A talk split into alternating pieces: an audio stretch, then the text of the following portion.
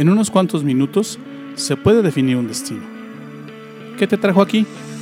No lo sé, pero sí sé que estos pueden ser los mejores minutos de tu día. Soy Luis Bustos, te doy la bienvenida. Esto es Despierta Laguna.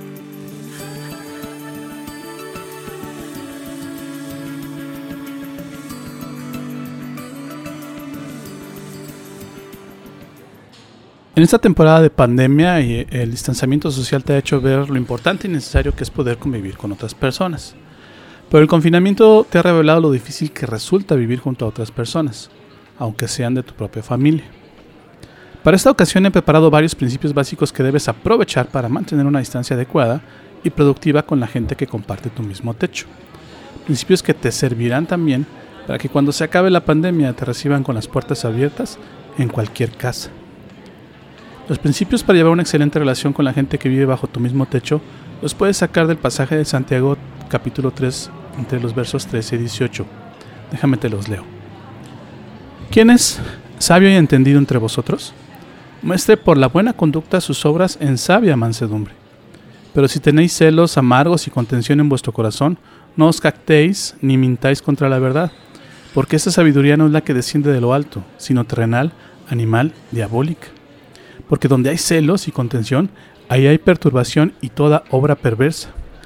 Pero la sabiduría que es de lo alto es primeramente pura, después pacífica, amable, benigna, llena de misericordia y de buenos frutos, sin incertidumbre ni hipocresía, y el fruto de justicia se siembra en paz para aquellos que hacen la paz.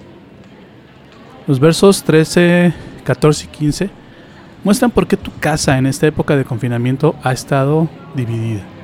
Esto te da el primer principio y el primer consejo. ¿Cómo le haces para tener una excelente convivencia en casa? Se trata de saber qué hacer y no solamente de saber. Te aseguro que desde pequeño sabes lo importante que es la familia.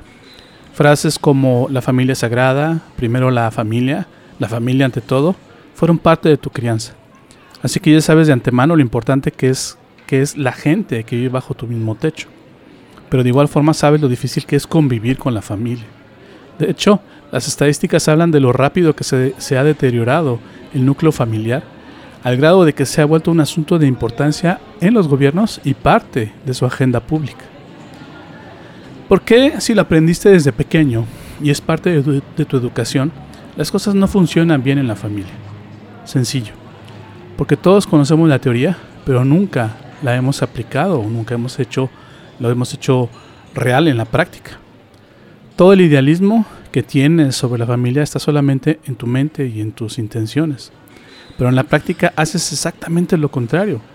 Y por la fuerza de lo que practicas bajo techo, nunca llegarás a tener un verdadero hogar. Es decir, piensas y deseas una cosa, pero haces otra con respecto a la manera que convives y tratas a tu familia. Probablemente tu casa está llena de pleitos, llena de malos tratos, violencia verbal y posiblemente violencia física, abusos, gritos, desconfianza, infidelidad, mentiras y todo menos respeto, convivencia, apoyo, cuidados, tolerancia y la tal anhelada paz. Es la casa todo menos el lugar donde quisieras estar para descansar y recuperar fuerzas después de trabajar. Por eso la pandemia te ha resultado una de las peores épocas de tu vida. Has tenido que estar en terreno enemigo a la fuerza. Y todo porque, porque eh, durante años has sembrado en casa lo peor de ti, bajo la idea de que porque es tu casa todos y todo se te debe de aguantar. Te has estado comportando con el deseo de ser tratado bien, pero tú mismo has sembrado semillas de egoísmo, envidia, discordia e incluso abusos. Esa no es la forma de convivir en el hogar. Entonces, ¿qué debes hacer? Exactamente lo contrario que has estado haciendo hasta el día de hoy.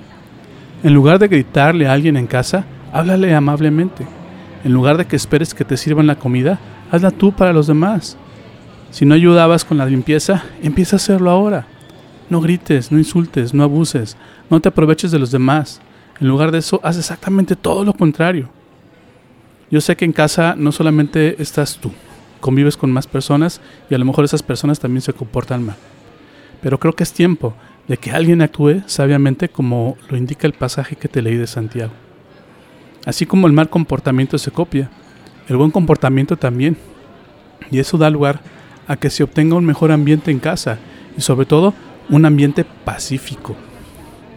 Así que, si quieres tener una excelente convivencia en casa, empieza por hacer todo aquello que participe para tu hogar y que, sume en tu hogar, para que sea un espacio de paz y de convivencia. De esta manera harás un mejor lugar para ti y para la gente que vive bajo tu mismo techo. ¿Qué vas a hacer? Sería bueno que dejaras las actitudes egoístas y comenzaras a actuar de manera diferente. Tal vez tú mismo seas el centro del maltrato de otros, pero al introducir el cambio estarás actuando de forma más sabia, porque dejarás de sumarle al dolor del desprecio e ingratitud que recibes la pena y la culpa por responder con la misma moneda. Es tiempo de que alguien haga algo positivo en tu hogar. Y si tú estás escuchando esto es porque eres tú quien puede empezar a hacerlo.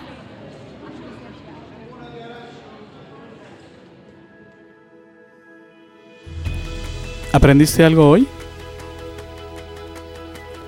¿Lo que acabas de escucharte es útil? Esta serie no ha terminado, así que te invito a que me acompañes en los siguientes capítulos.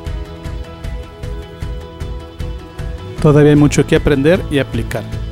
Te prometo que no te voy a defraudar. Gracias por tomarte el tiempo de escuchar esta emisión. Yo no creo que estés aquí por casualidad. Creo firmemente que Dios está usando mis palabras para hablarte hoy. Hoy has encontrado a Dios y por eso vibra tu alma. Estás empezando a creer en Dios y en Jesús. ¿Te gustaría saber más sobre esto? ¿Te gustaría platicar sobre cómo encontrar más de Dios? Entonces, te invito a que me mandes un correo a la siguiente dirección de correo electrónico ill.despiertalaguna.gmail.com Escríbeme, me encantaría conocer tu historia.